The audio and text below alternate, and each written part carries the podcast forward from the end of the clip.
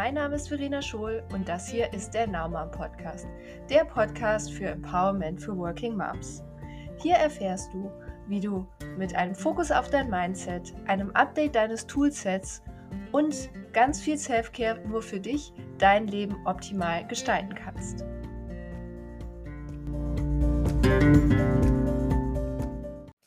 So, hallo zurück.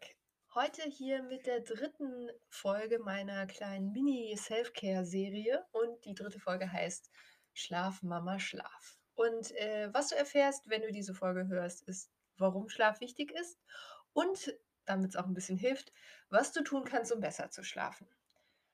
Ja, Schlaf. Da war ja noch was. Erinnerst du dich auch noch an die Zeit, als Schlaf kein Luxusgut war? Als deine Schlummerzeit nur davon abhängig war, wann du entschieden hast, den Fernseher auszuschalten und wann du morgens aufstehen wolltest? Besonders wenn du irgendwann mal in deinem Leben studiert hast, ist da wahrscheinlich noch die dunkle Erinnerung an das wohlige Gefühl, das man hatte, wenn man dann einfach gesagt hat, ja, nochmal umdrehen, die Vorlesung lasse ich diese Woche ausnahmsweise mal ausfallen. Bei mir war das auf jeden Fall so und glaub mir, es ist mehr als eine Vorlesung ausgefallen bei mir. Mit meiner Einstellung zum Thema Schlafen liege ich aktuell voll im Trend, denn ich bezeichne Schlafen tatsächlich als eines meiner Hobbys. Mein Mann findet das furchtbar, aber ich schlafe halt einfach gerne. Und das mag jetzt echt faul klingen und es ist auch nicht so, dass ich morgens ewig im Bett liegen bleibe. Dazu hatte ich ja ähm, in der ersten Folge was erzählt, dass ich morgens früher aufstehe, freiwillig, um Zeit für mich zu haben. Aber was ich total genieße, ist so ein kleines Schläfchen am Nachmittag. Das finde ich einfach nur schön entspannt. Und, ähm, das ist jetzt natürlich nicht so, dass ich mir das regelmäßig gönnen kann, aber im Urlaub oder am Wochenende mache ich das schon mal gerne. Und, ähm, wenn du jetzt gerade ein kleines Baby hast, das nachts zum Beispiel wenig schläft, dann denkst du dir wahrscheinlich: „Die kann mich mal. Schlaf gibt's halt im Moment nicht“ und ich kann das durchaus nachvollziehen. Und ein Kind, das sich noch nicht in den Schlafrhythmus eingegroovt hat, das ist für mich auch die ultimative Erklärung, wenn du sagst: „Ich schlafe nur 4 Stunden pro Nacht“ und das ist so. Das kannst du tatsächlich auch nicht ändern, weil dein Kind ist einfach noch nicht da angekommen, äh, dass es unseren Tag-Nacht-Rhythmus, äh, so mitmachen kann, ähm, dass das mit dem übereinstimmt, was du gewohnt bist. Ähm, und du kannst es auch nicht ändern. Und das ist die schlechte Nachricht. Die gute Nachricht an der Sache ist, dass egal wie lange es sich für dich heute anfühlt, das nur eine Phase ist. Wenn man drinsteckt, und auch das kenne ich, ist es furchtbar anstrengend und man weiß einfach nicht, wie man es noch aushalten soll, aber es geht vorbei. Und das äh, dieses Bewusstsein hilft dir wahrscheinlich nicht, wenn du drin steckst. Ähm, ich habe mir das immer gesagt und es hat mir ein bisschen geholfen, aber ich verstehe, es ist super anstrengend. Irgendwann werden aus Babys Kinder und irgendwann finden sie ihren Rhythmus und dein Job als Mutter ist einfach nur, sie dabei zu unterstützen, während du da drin hängst, sorry, da habe ich auch keine Lösung. Fühl dich einfach von mir gedrückt. Ich weiß, dass es schwierig ist und lass dir nicht einreden, dass irgendwas verkehrt ist. Es gibt diese Phasen einfach. Da ich aber keine Pädagogin bin und das hier auch kein Podcast für Kinder, sondern für äh, Moms ist, ähm, die ihr Leben ähm, empowered gestalten wollen, also glücklich im Hier und Jetzt leben und selbst, ähm, selbstgesteuert leben wollen und ähm, Deshalb kommen wir jetzt auch wieder mal zurück zu der Bedeutung von Schlaf für dich als Working Mom. Lange Zeit war es unter erfolgreichen und in der Öffentlichkeit stehenden Menschen üblich, damit anzugeben, dass sie zum Beispiel nur vier Stunden Schlaf pro Tag benötigen und deshalb auch 18 Stunden pro Tag arbeiten können. Und ja, das ist möglich. Die Frage ist nur, wie produktiv und fokussiert man in diesen 18 Stunden noch ist und, und das ist noch viel wichtiger, was das langfristig für die eigene Gesundheit bedeutet. In der heutigen Zeit, in der spannende Serien und Filme durch Streaming rund um die Uhr verfügbar sind, Social Media Feeds wirklich unendlich viel Content enthalten und es tatsächlich noch niemandem gelungen ist, wirklich das ganze Internet leer zu lesen, gibt es immer noch etwas, was uns ablenken und wach halten kann. Und das ist eine große Gefahr. Denn das Tempo, was wir da erleben in diesem ganzen, ja, Nachrichten-Overload, der der täglich auf uns einbricht, seien es jetzt wichtige Nachrichten oder auch einfach nur Gossip oder Ähnliches. Dieses Tempo, was wir da erleben, ähm, überträgt sich auch auf die Arbeitswelt. Und, ähm, dann werden die Vorteile des mobilen Arbeitens tatsächlich manchmal zur Herausforderung. Weil man vielleicht das Gefühl hat, man kann theoretisch rund um die Uhr erreichbar sein, denkt man, man muss auch rund um die Uhr erreichbar sein. Und tatsächlich war ich eine Zeit lang rund um die Uhr erreichbar, auch als Mutter noch und, ähm, habe das irgendwie immer so für mich angenommen, ähm, dass das auch der Preis ist, um in der heutigen Arbeitswelt erfolgreich zu sein. Irgendwann hat mich das aber total fertig gemacht. Denn immer, wenn ich das Gefühl hatte, meine Aufgaben erledigt zu haben und gesagt habe: „So, jetzt bin ich fertig“, kamen wieder 30 neue Aufgaben rein, die nur auf mich warteten. Und, ähm, je mehr E-Mails ich beantwortet habe, desto mehr Rückmeldungen hatte ich ja dann auch immer. Und wenn alle immer ständig weiterschreiben und weiterantworten, wirst du einfach niemals fertig. Und ich habe tatsächlich versucht, das durch weniger Schlaf zu kompensieren und teilweise abends einfach immer länger weitergearbeitet. Irgendwann habe ich aber schlicht und einfach festgestellt, dass es keine Lösung gibt, dass immer noch neue Anforderungen dazukommen werden, egal wie oft ich auf meinen Schlaf verzichte. Und außerdem hat das Arbeiten bis fünf Minuten vor dem Schlafengehen oder am besten noch im Bett dann auch dazu geführt, dass ich in den Stunden danach nicht erholsam schlafe, sondern am Ende auch noch gerädert aufwache.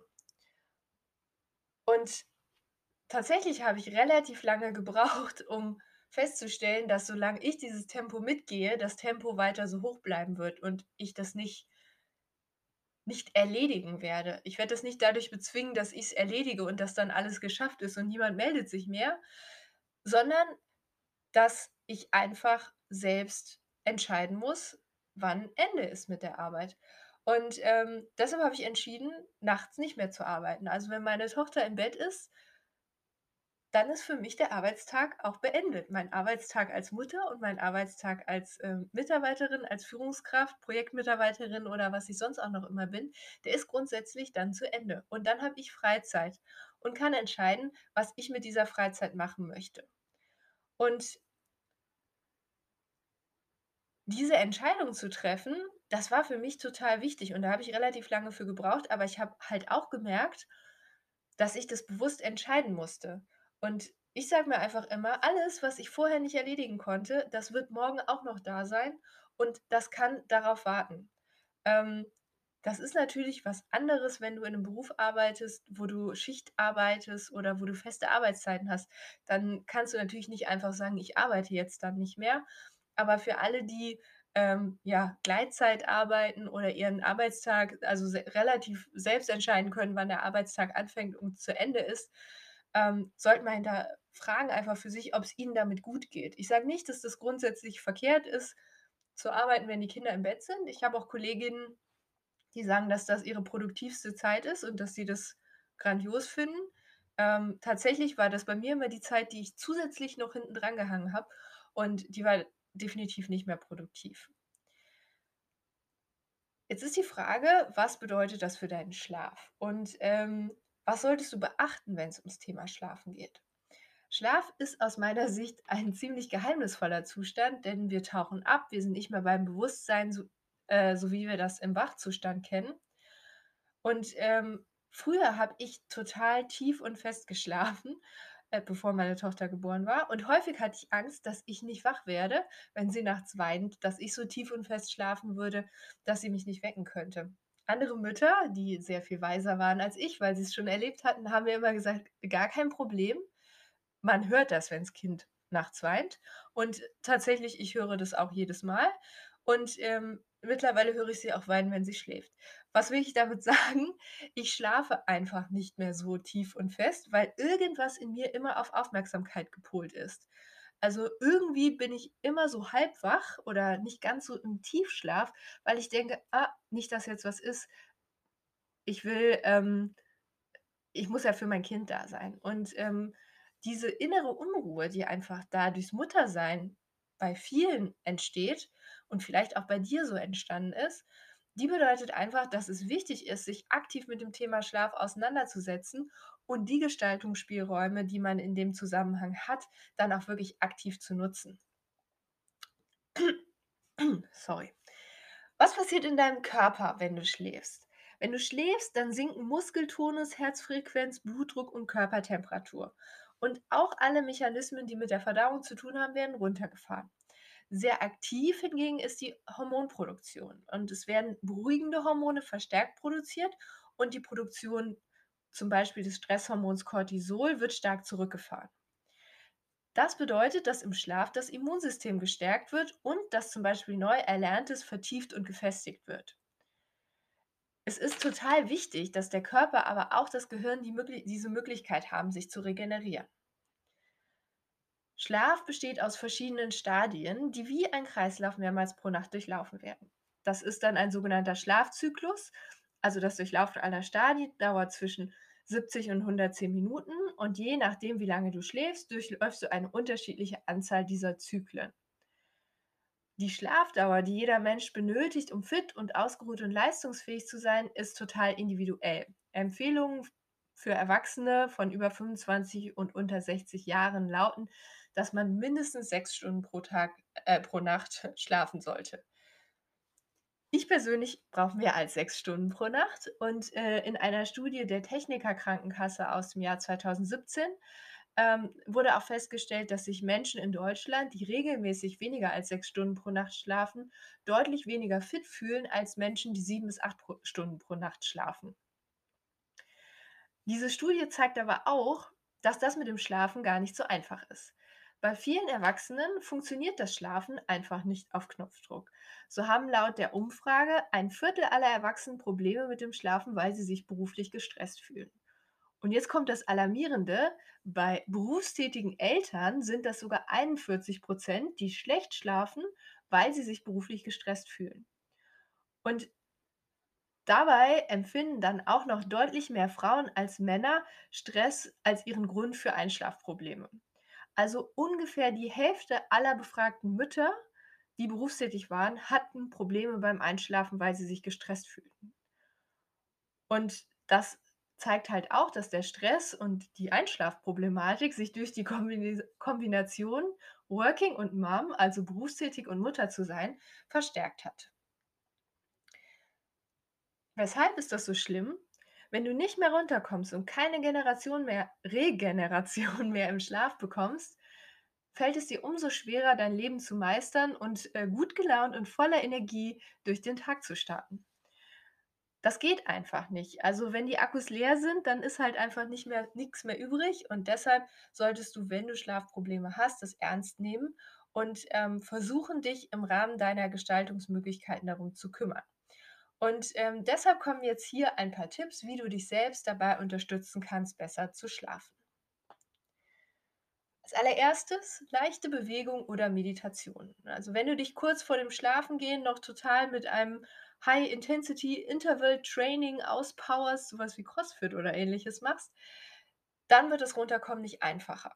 Spaziergänge an der frischen Luft zum Beispiel können aber sehr gut helfen als meine Tochter noch sehr klein war und, ähm, eine Phase hatte, in der sie nicht genug einschlafen konnte, äh, weil sie gelernt hat, wie man sich, äh, an den Gitterstäben hochziehen kann und das viel spannender fand, als liegen zu bleiben. Da habe ich sie oft in der Babytrage, äh, vor 'n Bauch gebunden und bin mit ihr 'ne Runde durch die Nachbarschaft spaziert. Bei diesem Spazierengehen draußen ist die sie in der Regel eingeschlafen und ich hatte auch die Möglichkeit, runterzukommen und den Tag zu verarbeiten. Das ist jetzt nicht mehr so praktikabel, ähm, weil sie bei 'nem Spielplatz, äh, selber laufen will und nicht zur Ruhe käme. Deshalb haben wir jetzt auf, äh, Yoga umgestellt und machen jeden Abend zusammen ein paar Yogaübungen. Und, ähm, diese Kombination aus Konzentration und ruhiger Bewegung tut uns beiden gut. Und, äh, manchmal macht sogar mein Mann mit, ähm, der braucht vor allem den Dehnungseffekt, den die Übungen für den Körper haben. Vielleicht ist autogenes Training oder Meditation mehr dein Ding oder du hast irgendwelche anderen, ja, ähm, Tools und Methoden zum Runterkommen. Ähm, ansonsten informiere dich einfach mal über verschiedene Entspannungstechniken, wenn du deinen Favoriten noch nicht gefunden hast. Fakt ist, es hilft total, wenn du für dich mit dem, was dir zur Verfügung steht, auch so was wie 'n Einschlafritual schaffst. Ähm Einschla dein Kind hat wahrscheinlich 'n Einschlafritual, was immer minutiös durchgeplant ist und immer so, ähm, beibehalten wird von euch. Ähm aber hast du auch eins? Also, hast du wirklich, äh, Schritte, mit denen du bewusst einschlafen kannst oder pennst du irgendwann vor Erschöpfung auf der Couch weg? Auch das ist mir schon häufig passiert. Ich versuche aber, das zu vermeiden und wirklich bewusst in den Schlaf zu starten. So 'n Ritual kann zum Beispiel auch, ähm, 'n beruhiger Tee sein oder, ähm oder 'ne Sei 'n Buch, in dem du immer noch 'ne Seite liest oder irgendwas Ähnliches. Und, ähm, wenn du so in den Schlaf startest, kannst du die Zeit, die du dann zum Schlafen hast, hoffentlich auch wirklich dafür verbringen äh, verwenden und haderst nicht noch mit, ähm, anderen Gedanken, die so in deinem Kopf stattfinden. Eine andere wichtige Sache ist, ähm, No Screen anstelle von Second Screen. Weil einer der größten Schlafkiller sind die diversen Bildschirme, die wir so mit uns rumschleppen und um um uns rumstehen haben. Während vor einigen Jahren noch der Fernseher eigentlich die einzige Zerstreuung am Abend war, reicht das ja vielen von uns heute nicht mehr. Parallel zum Fernsehen surfen wir mit Tablet oder Handy im Internet und diese zeitgleiche Mediennutzung ist für unser Gehirn ein echter Kraftakt. Und genauso wie man nicht den Körper mit zu anstrengendem Training kurz vorm Einschlafen hochpushen sollte, sollte man auch sein Gehirn nicht zu vielen Reizen auf einmal aussetzen. Und, ähm, anstelle, dass ich Fernseher und Handy gleichzeitig parat habe, versuche ich immer vorm Einschlafen, und das wäre auch meine Empfehlung, 'ne Zeit einzuhalten, in der tatsächlich kein Bildschirm läuft. Und wir haben im Schlafzimmer zum Beispiel auch keinen Fernseher. Und, ähm, ich versuche auch das Smartphone wirklich nur zum Abspielen von Hörbüchern zu nutzen und nicht noch, ähm, kurz durch den Insta-Feed zu scrollen, ähm, bevor ich einschlafen möchte. Ja, Thema Schlaf, ganz viel drüber erzählt. Ich fasse noch mal zusammen, was meine 3 Tipps für besseren Schlaf sind, ähm, und wie du die in deinen Alltag integrieren kannst. Das 1., moderate Bewegung oder Entspannungsübungen helfen Körper und Geist beim Runterfahren, also bewusst noch körperlich, äh, abschalten. Gleiche Rituale oder gleichförmige Rituale helfen dem Körper auch dabei, sich auf die Schlafenszeit einzustimmen. Das wären dann auch vor allem, äh, Rituale, die auch mental wirken können. Und, äh, 3. No Screen Time vor dem Zubettgehen. Wirklich das Gehirn auch runterkommen lassen und nicht noch die, ähm, bunten Bildchen und das schnelle Scrollen. Das ist einfach fürs Gehirn anstrengend. Und, ähm, das kann dir helfen, äh, wirklich schneller zu sch einzuschlafen und dann auch erholsamer durchzuschlafen. Und, ähm, wenn du Lust hast, versuch einfach mal, diese Veränderungen nach und nach in deinen Alltag zu integrieren und sie zur Gewohnheit werden lassen. Ähm besonders positiv wirkt sich das Ganze aus, wenn du nicht mehr aktiv darüber nachdenken musst und, ähm, automatisch halt 'n besseres Schlaferlebnis dann dadurch hast. Und wer besser schläft, hat auch mehr Energie für den Tag. Insofern, aus meiner Sicht ist das eine der Stellschrauben die für mich auf jeden Fall total wichtig sind und durch die ich tatsächlich mehr Lebensqualität gewonnen habe und auch mehr Energie, um all das, was so auf einen als Working Mom einprasselt, dann auch gut meistern zu können. Ja, so viel zum Thema Schlaf und das ist auch der Abschluss meiner Mini Self-Care Podcast, äh. Und, ähm, ich hoffe, es hat dir gefallen. Ich hoffe, du bist bis zum Ende drangeblieben. Und wenn das so ist, dann freue ich mich total über eine Bewertung bei iTunes oder über einen Kommentar auf meiner Website verenaschohl.de slash äh, das ist Folge 10, also /10 dann. Ähm, oder aber gerne, gerne auch auf meinem Instagram-Account. Ähm, das ist ähm, now-mom_school. Ja, ich freue mich auf dich. Stay tuned. Nächste Woche geht's weiter. Be happy, be now. Sei eine Mom.